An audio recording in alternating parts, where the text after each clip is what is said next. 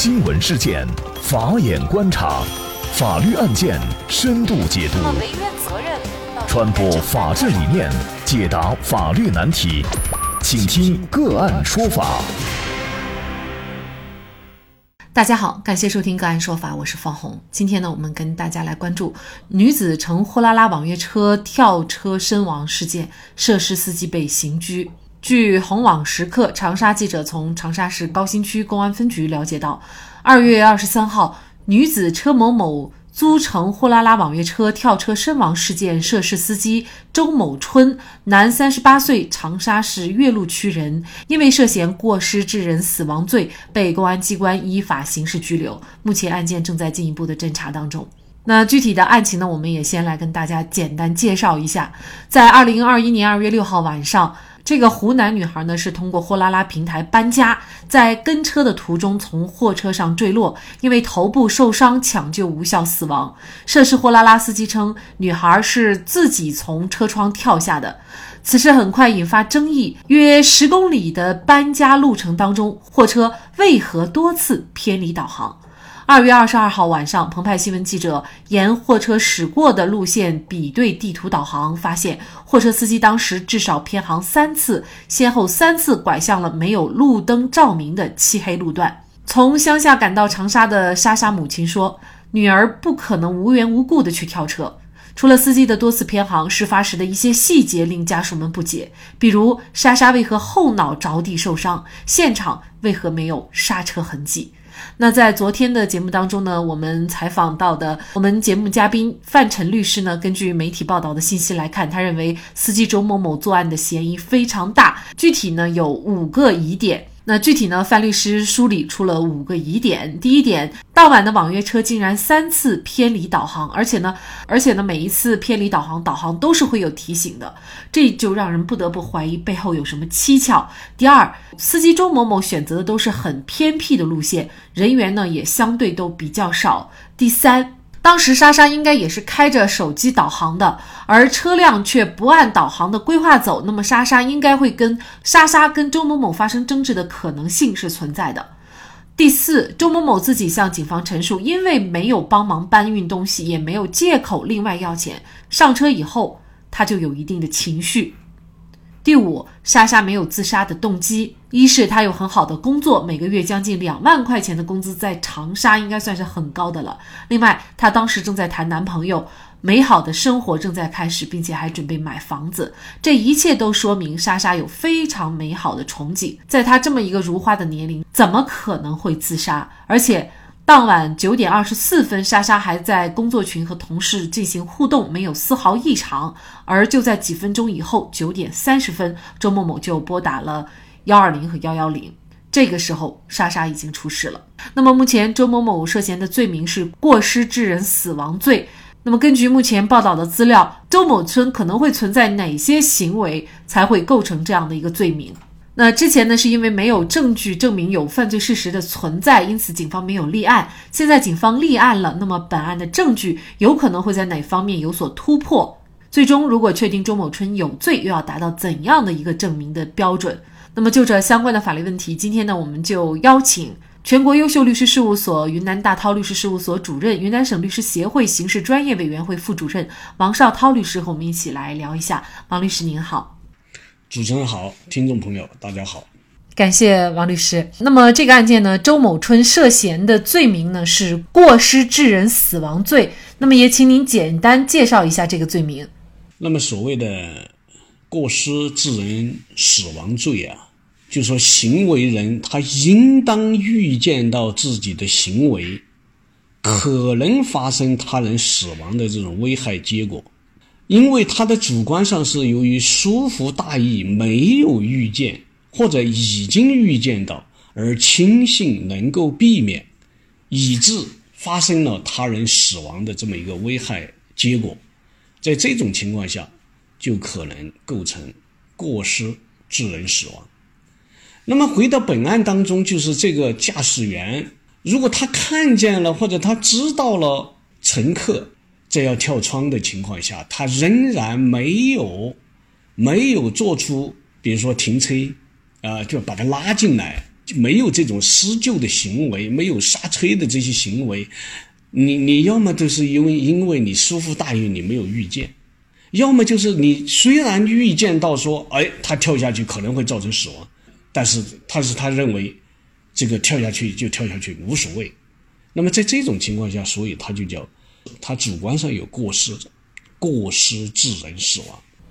那么我们会注意到，他这个罪的主观上是存在过失，而不是故意。因为之前呢，其实呃也有很多网友推测，呃有可能呢是司机周某春故意杀人或者是故意伤害啊。如果是以这样的一个罪名来立案的话呢，就说明他可能并不存在故意的情况，而是过失。根据目前所有的相关的报道资料，周某春他可能会存在什么样的行为会构成这个罪名？刚才您分析了有一点就是。呃，前提是这个女孩子她要要跳车，他没有进行一定的阻止啊。那么还可能会存在什么样的行为会涉嫌这个罪名呢？呃，实际上啊，其实我们要客观的承认一个事实，就是这个案件实际上是一个非常疑难的一个案件。它疑难在什么地方呢？疑难在于它是一对一的这么一个关系，然后被害人已经死无对证。然后整个一个过程，死亡的过程，它是在一个汽车行进过程当中，它不像我们在一般的案件当中有作案的时间、作案的地点、有发案的经过、作案的工具这些客观的这些证据来佐证，我们来定性它究竟构成什么样的犯罪。而本案就是这么一个非常短暂的，在一个行车过程当中造成的，所以具体构成什么样的犯罪？确实是一个非常困难的事情。其实我们网友在分析说有可能构成故意杀人这些犯罪，其实他不是说没有这样的可能性，包括比如说间接故意的杀人。如果我们把一个恢复一个场景，现在的犯罪嫌疑人如果对被害人实施了一些侵犯，然后在侵犯的过程当中，这个被害人就是要跳车。在这种过程当中，然后这个犯罪嫌疑人，也就是个司机，完全漠视，根本不在乎。如果是在这种状态下，其实有可能构成故意杀人的。其实他是故意杀人当中叫做什么呢？叫间接故意杀人。但为什么我说他他现在就是成为一个疑难的案件，就在于现在很多东西都已经没法去恢复了。所以我们只能根据案件当中的一些事实来推断，他主观上是有过失的。那么哪一些行为我们可以去推断他主观上的一些过失呢？第一个，偏离导航。我们在这个有一个经验，比如说我们是请那些代驾，或者是货拉拉或者什么样，它有一个东西就是基本上都是根据导航去行走。但是在本案当中没有这样的事实，它是明显的偏离了道行，偏离他们走的街道又是什么样呢？又是反映没有路灯，然后有的地方也是灯光昏暗，然后街道非常偏僻的，是这样的道路。好，这是大概第二个方面。第三个方面，至少根据现有的材料来看，我们现场当中是看不出任何的刹车的痕迹来的。正是因为。这些方面的客观的一些情况，那么我们就必须要让这个犯罪嫌疑人做出合理的解释。你为什么要偏离这样的航道？而偏离这样的导航的话，又又恰恰是走的是非常偏僻的、没有灯光的地方，而且还没有刹车的痕迹。九点半左右这么一个时间，孤身的一个弱女子坐上一个陌生男人的一个一个一个车上去。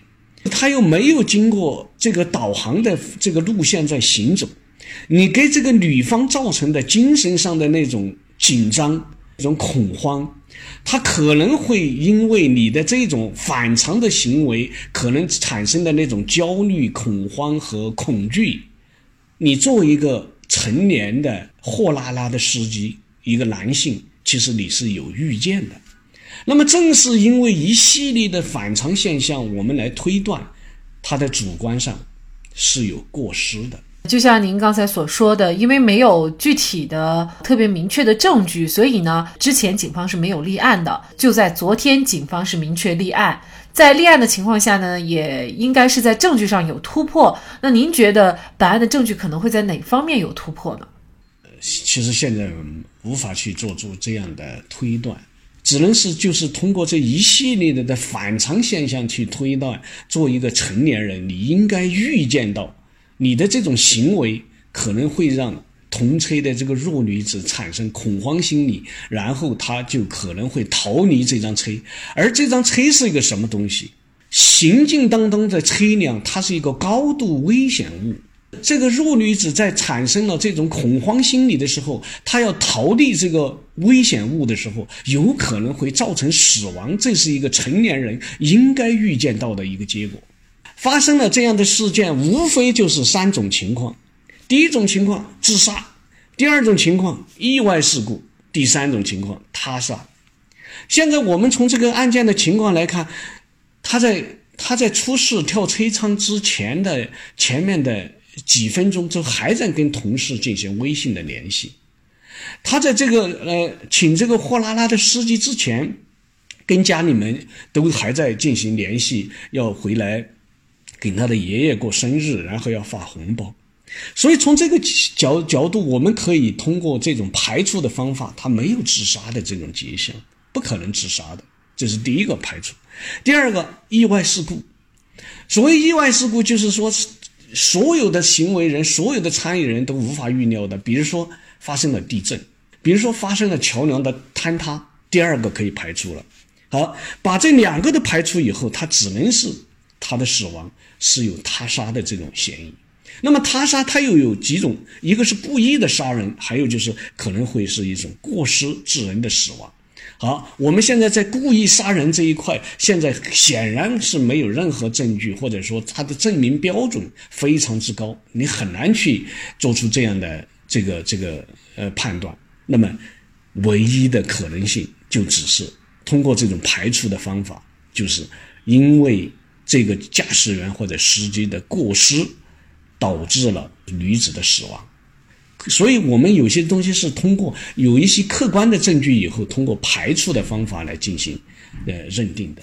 呃，所以因此呢，这个案件呢，它最终是否能够被法院定罪，这其实也是一个问题啊。但是最后的定罪，它一定是呃需要这个证据确实充分啊，呃才能够定罪的。最终，这个周某春到底能不能够被追究刑事责任，其实现在呢也是待解的。对。因为这个刑事案件，我们的证明标准是什么呢？叫做排除一切合理怀疑。那么，就像本案当中的刚才我们谈到的这所有的这些这些疑疑点，你作为司机，你驾驶员，你有没有合理的解释？为什么我要偏离导航？因为因为这里比较近，或者红绿灯少，或者怎么怎么样？你一定要说出一个结果来，而且这个结果必须是合理的。如果我们通过正常的导航，它的又是大路，然后灯光通明，呃，甚至于路途更近，你为什么不选择这样的道路？你就明显的违反了常识。那么你这个所谓的怀疑，它就不是合理的怀疑了。啊，比如说你没有进行刹车的痕迹，你没有这样的反应，你看见你的车上已经有一个人跳车，在这种情况下，最本能的反应就是肯定就是一个紧急刹车。这一定会在现场留下痕迹。如果没有这样的痕迹，你你是一个什么样的心态？你要做出合理的解释。如果你没有，你就没有合理的解释。所以我们的标准是什么？就是排除一切合理怀疑。在排除了这些合理怀疑以后，那么通过这种推断，我们就可以认定你的主观上，也就是有没有过失。我们经常会看到一些这个香港的一些影视剧啊，都会有这样的台词，就是我的律师没来之前，我有权保持沉默。如果这个周某春他想逃避责任的话，他对于警方的各种质疑，他完全不做回应。在这种情况下，是不是就会让这个案件进入了很难侦破的一个状况了呢？呃，首先我们要澄清一个事实，就是说。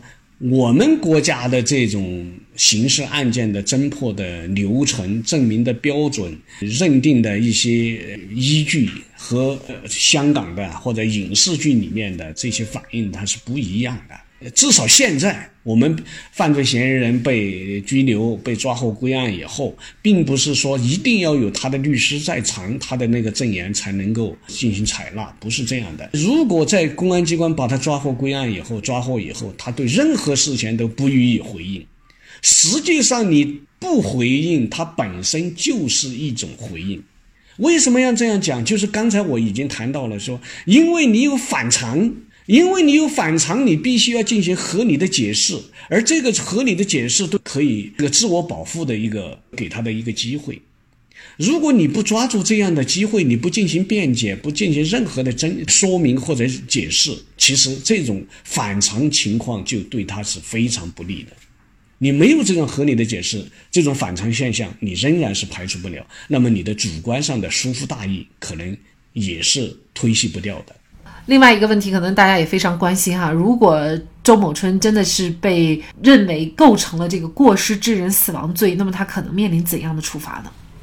这个刑法二百呃三十三条是有明确规定的，就是过失致人死亡的，处三年以上七年以下的有期徒刑；情节较轻的，处三年以下有期徒刑。像本案这种情况，应该是在三年左右。这个我觉得。如果能够认定的话，大概是这么一个情况。一方面，我们希望能够对花季少女车莎莎的死给予一个交代；而另一方面，我们也希望此案的侦破和定案是以事实为基础，以法律为准绳的情况下作出判决，而非因为舆论的压力。显然，摆在司法机关面前的这桩命案是一桩大考。好，在这里再一次感谢全国优秀律师事务所云南大韬律师事务所主任、云南省律师协会刑事专业委员会副主任王绍涛律师。那更多的案件解读以及呢我们的线上视频讲法内容呢，欢迎大家关注我们个案说法的微信公众号。